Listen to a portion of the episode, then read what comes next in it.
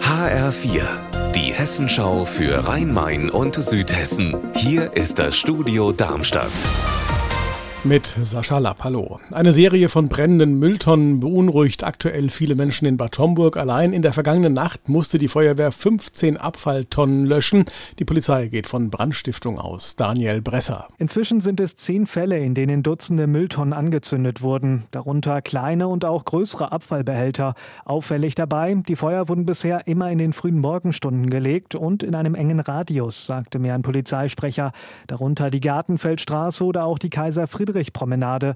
Verletzt wurde bisher glücklicherweise niemand, aber von Brand zu Brand steigt der Schaden. Den schätzt die Polizei schon jetzt auf rund 12.000 Euro. Bei ihren Ermittlungen nach dem Feuerteufel hofft die Kriminalpolizei auf Zeugenhinweise. 2015 hat ein heute 35-jähriger Mann eine Frau in Kriftel überfahren und getötet. Sie hatte mit ihrem Verlobten küssend auf einem Zebrastreifen in einem Kreisverkehr auf ein Taxi gewartet. Seine Strafe fünfeinhalb Jahre wegen Körperverletzung mit Todesfolge. Der BGH aber hat das Urteil aufgehoben. Es wird neu verhandelt am Landgericht Frankfurt und es steht inzwischen sogar ein mögliches Urteil wegen Mordes im Raum. Warum weiß Frank Angermund? Er hat diese 41-jährige Frau damals angefahren. Sie lag auf seiner Motorhaube. Dann ist sie unter das Auto gestürzt und er hat sie noch mit einer Geschwindigkeit von 30 bis 50 km/h 400 Meter weiter geschleift und sie ist dann auch durch den Druck des Wagens gestorben.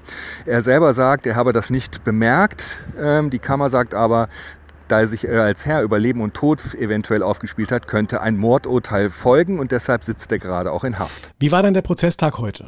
Es war natürlich spektakulär, dass der Saal recht voll war und dass der Angeklagte eine Kapuze aufhatte, als er den Saal betrat und die ganze Zeit eine FFP2-Maske getragen hat, um nicht erkannt zu werden. Er hat die ganze Zeit in seinen Laptop getippt.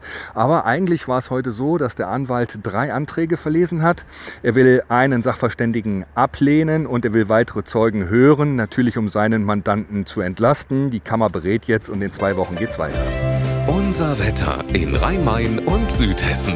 Es ist noch freundlich. Heute Nachmittag kommen vereinzelte Schauer dazu. Auch Gewitter sind möglich. Dann könnte es auch regnen. Das Ganze bei 16 Grad in Firnheim und 19 in Offenbach. Ihr Wetter und alles, was bei Ihnen passiert, zuverlässig in der Hessenschau für Ihre Region und auf hessenschau.de.